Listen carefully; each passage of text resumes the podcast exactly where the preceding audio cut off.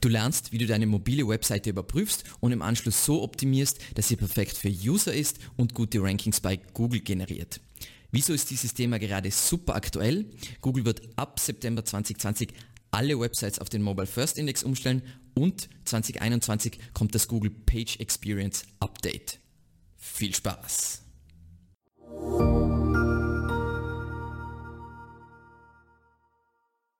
Mein Name ist Alexander Russ und SEO ist mein täglich Brot. Sollte dieser YouTube-Kanal neu für dich sein, wir quatschen hier über SEO und Content Marketing. Wenn du wissen willst, wie du nachhaltig Kunden über deine Webseite gewinnen kannst, dann abonniere jetzt gleich diesen Kanal und aktiviere unbedingt die Glocke, damit du ja nichts verpasst. Zu Beginn gute Gründe für die Optimierung für Mobilgeräte. Der Hauptgrund ist natürlich der Anteil des Traffics, der mittlerweile über mobile Geräte läuft. Ähm, diese Statistik hier auf Statista von StatCounter zeigt uns, dass in Europa 41,49% der Seitenaufrufe über mobile Endgeräte laufen und dementsprechend kann ich mir dem Ganzen nicht mehr entsagen. Und jetzt würden Kunden von mir sagen, ja, aber da ist voll viel Recherche-Traffic dabei, beziehungsweise der Traffic konvertiert nicht so gut. Und dann würde ich sagen, ja, aber Recherche führt zum Kauf und wenn die Leute euch im Rechercheprozess nicht finden, dann kaufen sie woanders und fertig. Das heißt, nützt nichts. Dann Punkt 2 ist der Mobile First Index. Kurz nochmal zur Wiederholung.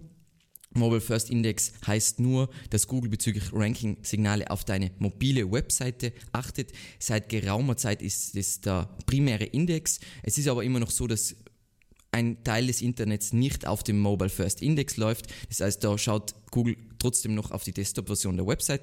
Aber Google hat angekündigt, im September 2020 ist es soweit, dass alle Websites umgestellt werden. Das kann sich jetzt, jetzt durch die aktuelle Situation nochmal natürlich verzögern, weil vielleicht große Brands nicht fertig werden mit dieser Umstellung, aber prinzipiell würde man das als Datum auf jeden Fall eintragen. So, und dazu gibt es eine kurze Ankündigung, die ich euch zeige. Ähm, da eben Announcing Mobile First Indexing for the Whole Web und da steht eben drin, dass es im September losgeht. Und was ein weiterer Grund ist, sich auch jetzt eben um die Optimierung für Mobilgeräte verstärkt zu kümmern, ist äh, ein neuer Ranking-Faktor, der 2021 kommt, nämlich ähm, Page Experience wird in 2021 irgendwann zum Ranking-Faktor werden. Und dazu hat Google auch einen neuen Bericht eingeführt, nämlich die Core Web Vitals. Die werden, werden wir heute auch ganz kurz durchgehen, kurz anschneiden im Kontext Mobile. Ähm, ich finde diese Grafik ganz cool, eben wie sich die Page Experience, diese Signale, dieses Ranking-Signal dann zusammenstellt, eben aus die Core Web Vitals. Das schauen wir uns dann kurz an. Mobile Friendliness, Safe Browsing, HTTPS und Interstitials ist jetzt nicht für alle so äh, relevant das ist auch ein Grund, wieso man sich das jetzt näher ansehen sollte.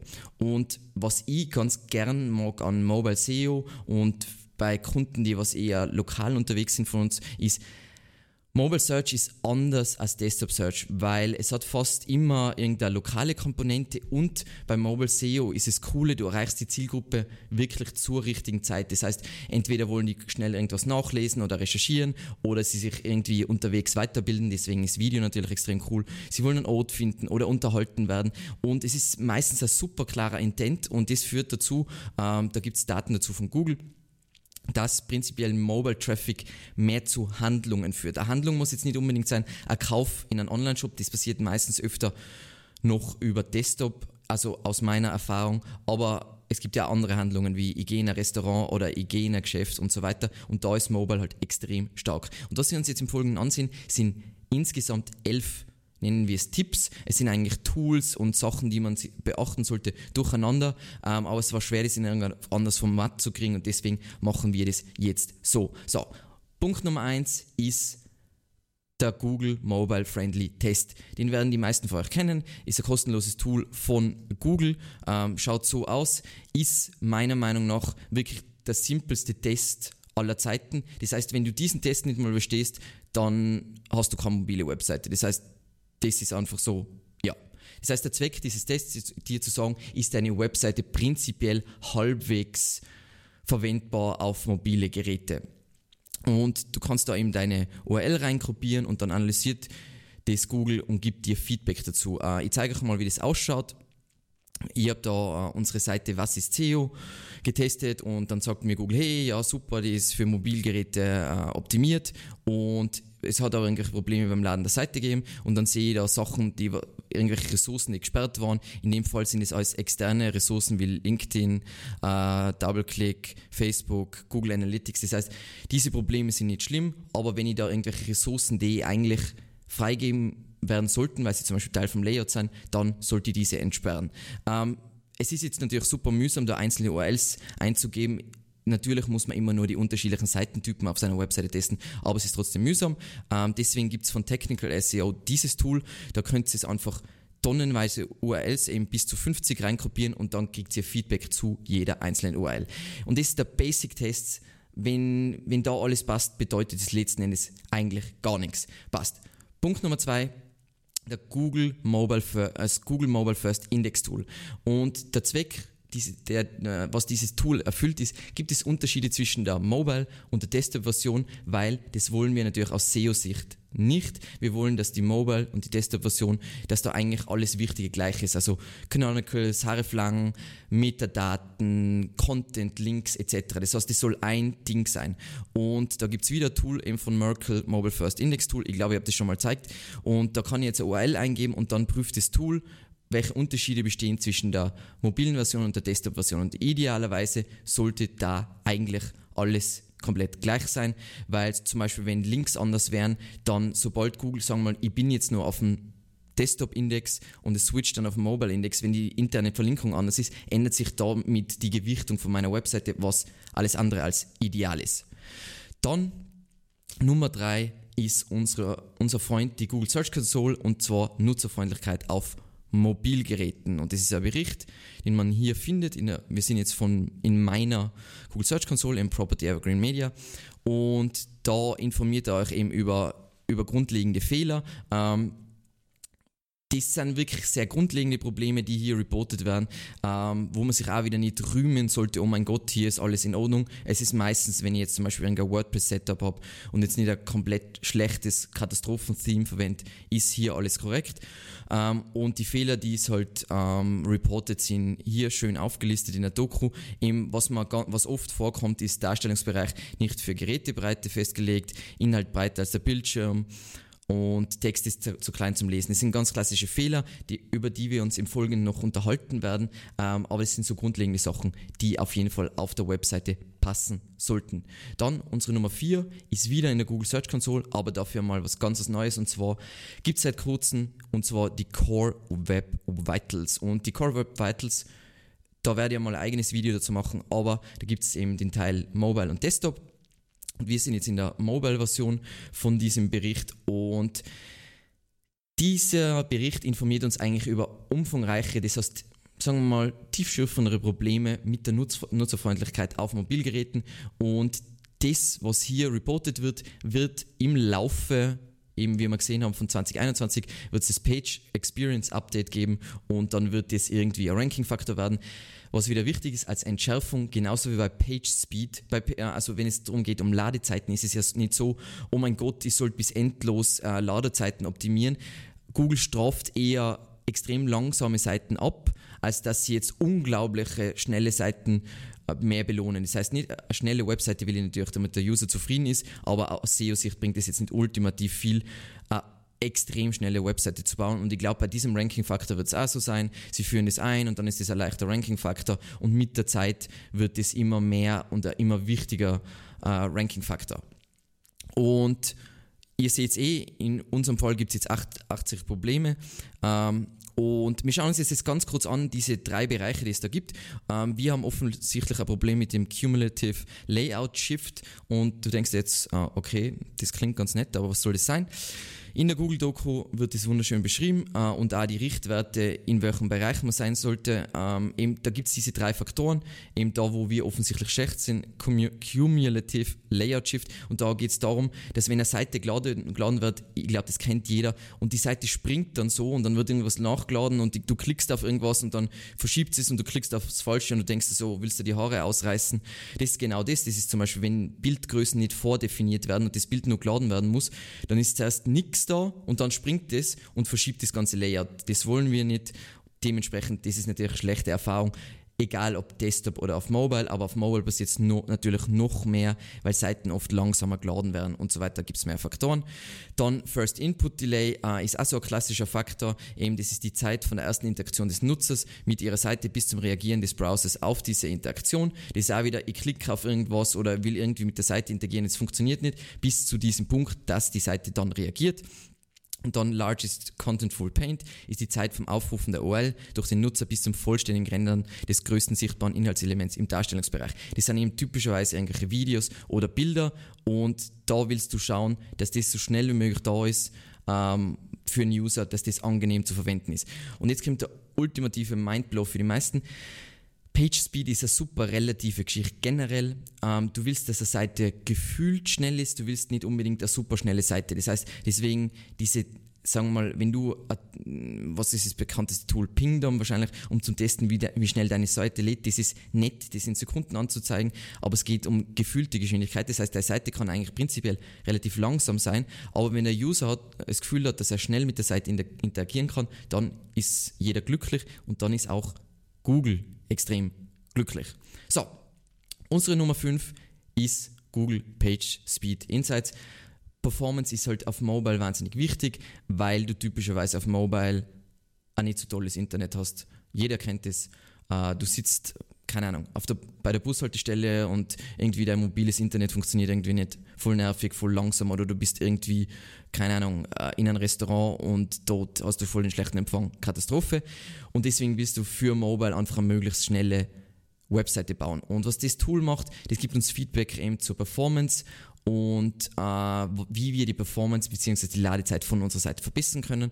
Und du kannst hier einfach einzelne Seiten testen, dann kriegst du Feedback zu deiner Webseite auf Mobile und auf Desktop.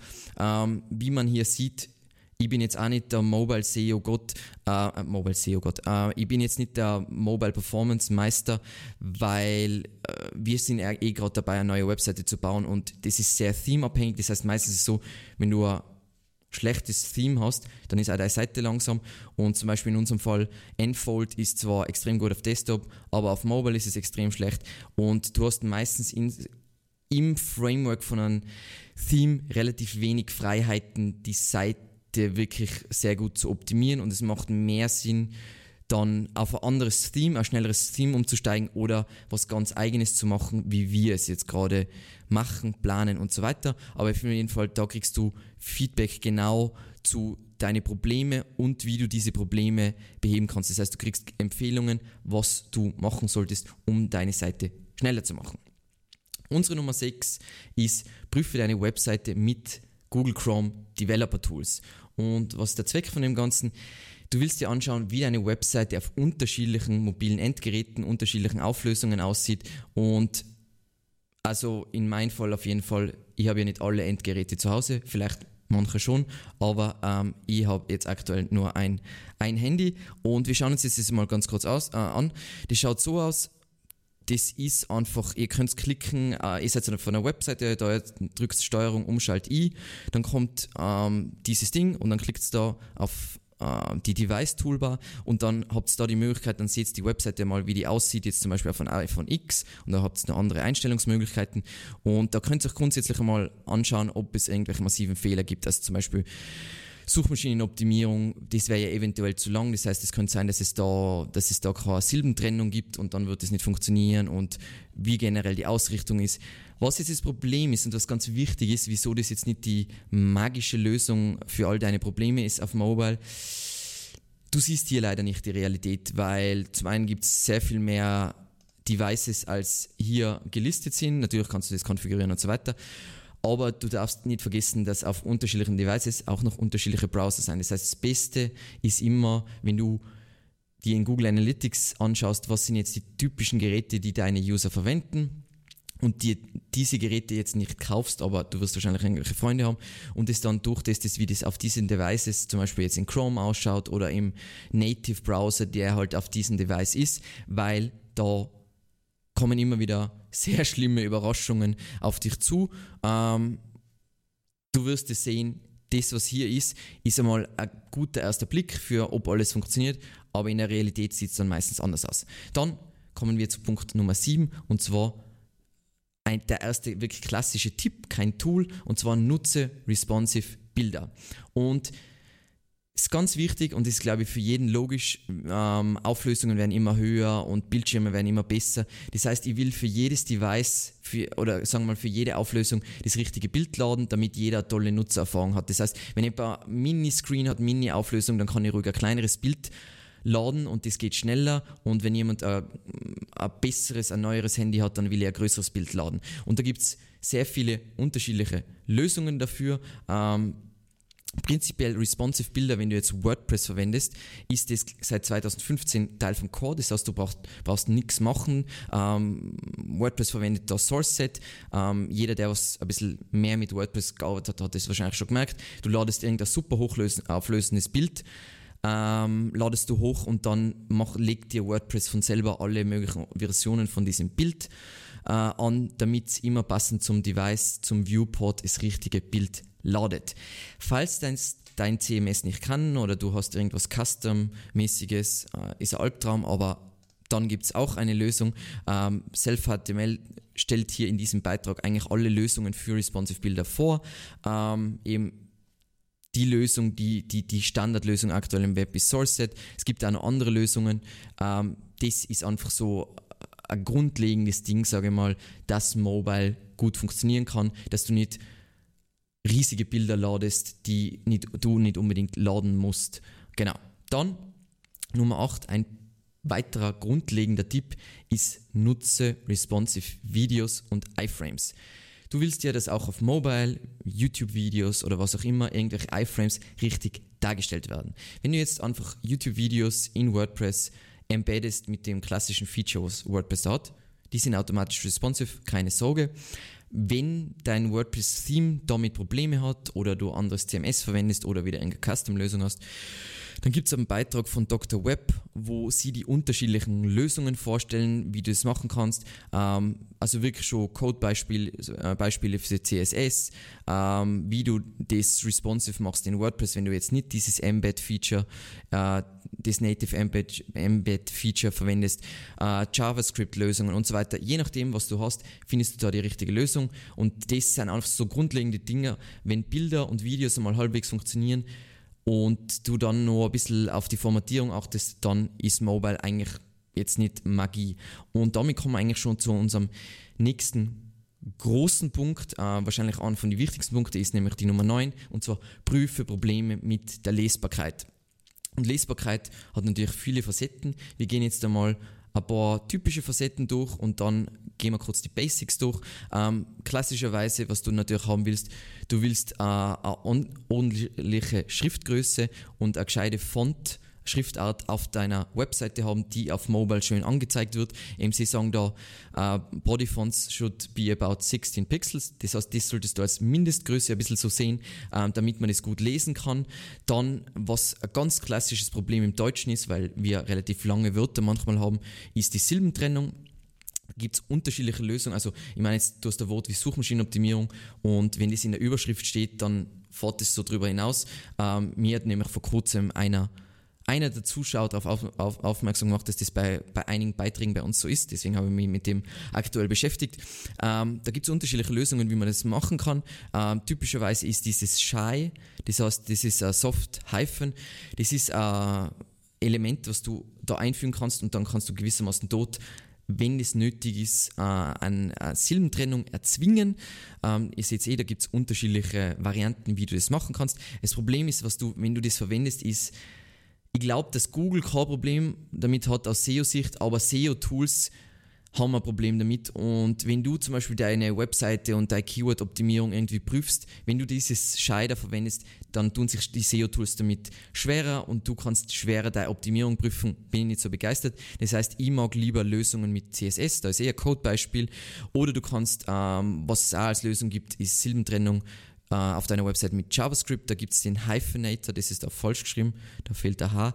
Ähm, das ist, da ist es eh bei GitHub, kannst du eben auch wieder, wenn du jetzt nicht WordPress hast oder irgendwas anderes, das implementieren. Und einfach so die Basics für Lesbarkeit auf der Webseite, auf einer mobilen Webseite, dass das den User halbwegs glücklich stimmt, sagen wir mal so, ist ich weiß, es ist jetzt schwierig zu implementieren, weil es ja natürlich auch heißt, dass es auf Desktop so ist. Du bist prinzipiell relativ kurze Absätze machen, damit das Ganze leichter zu konsumieren ist, weil so ein Absatz ist auf Mobile schnell via Textwand. Das heißt, du wirst relativ kurze Absätze verwenden, liegt natürlich immer an deiner Zielgruppe. Es gibt Zielgruppen, die mehr Aufmerksamkeit, äh, längere Aufmerksamkeitsspanne haben und besser lesen können, da kannst du da mehr leisten, als wie bei einer anderen Zielgruppe, bei denen das weniger der Fall ist. Dann willst du eben mindestens 16 Pixel Schriftgröße, ähm, Zeilen typischerweise als Grundregel sagt man, eine Zeile sollte nicht länger als 60 Zeichen auf Mobile sein.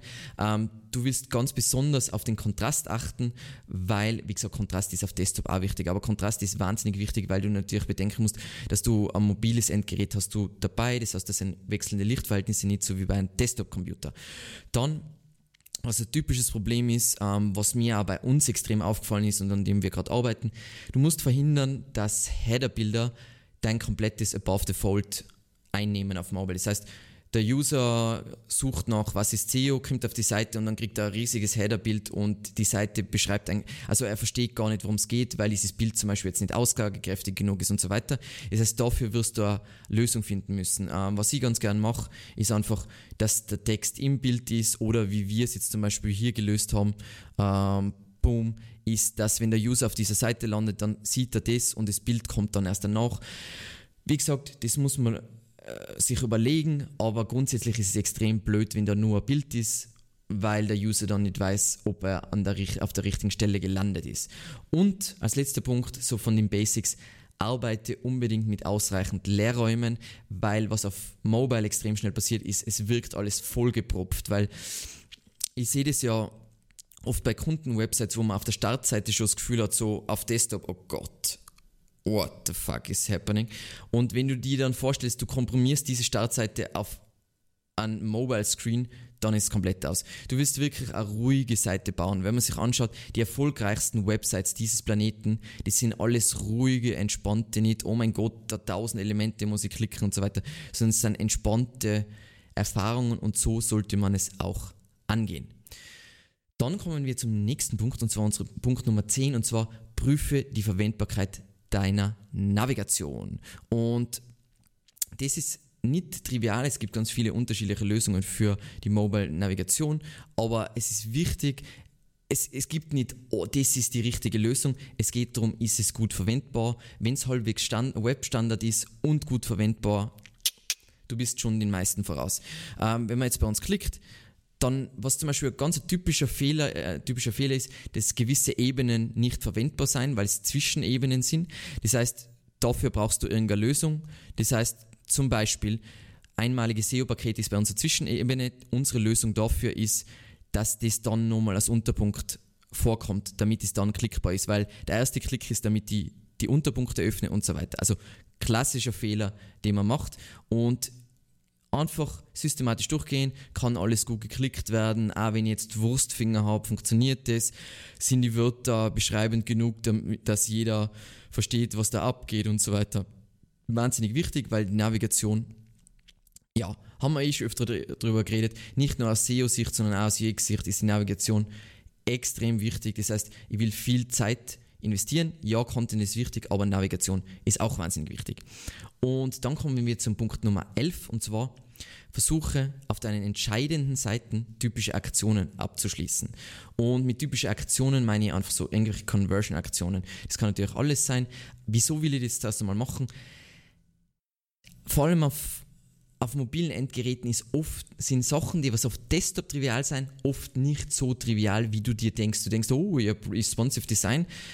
Das heißt nicht, dass es toll verwendbar ist, weil ich denke da jetzt an Newsletter-Anmeldungen, irgendwelche Kontaktformulare, irgendwelche E-Commerce-Handlungen, sei es zum Warenkorb hinzufügen und so weiter.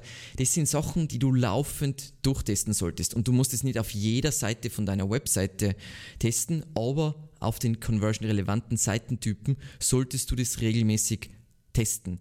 Auch noch irgendein Update oder hast irgendwas Größeres geändert und so weiter am Layout und so weiter, weil Sachen gehen andauernd zu Bruch aus unserer Erfahrung, wir wissen, dass Kunden spielen irgendwelche riesigen ähm, CMS-Shop-System-Updates äh, ein und schaut alles auf den ersten Blick super aus. Das heißt, sie denken, hey, alles super. Nein, wir testen jeden Schritt, alle wichtigen Schritte zum äh, Einkaufswagen hinzufügen, der Bestellprozess, äh, der Checkout und so weiter, alles regelmäßig durchtesten. was dabei wichtig ist, du denkst jetzt, hey, boah, das ist mir viel zu mühsam auf mobile Endgeräte. Vergiss nicht, auch die Chrome Developer Tools zeigen dir nicht Realität. Das heißt, idealerweise, du schaust wieder an in Google Analytics, was verwenden die User hauptsächlich und daran orientierst du dich. Da du wahrscheinlich gerade dabei bist, deine Webseite zu verbessern, sieh dir unbedingt unsere Playlist zu On-Site-Optimierung an und ansonsten vielen lieben Dank fürs Zusehen und bis zum nächsten Mal. Ciao.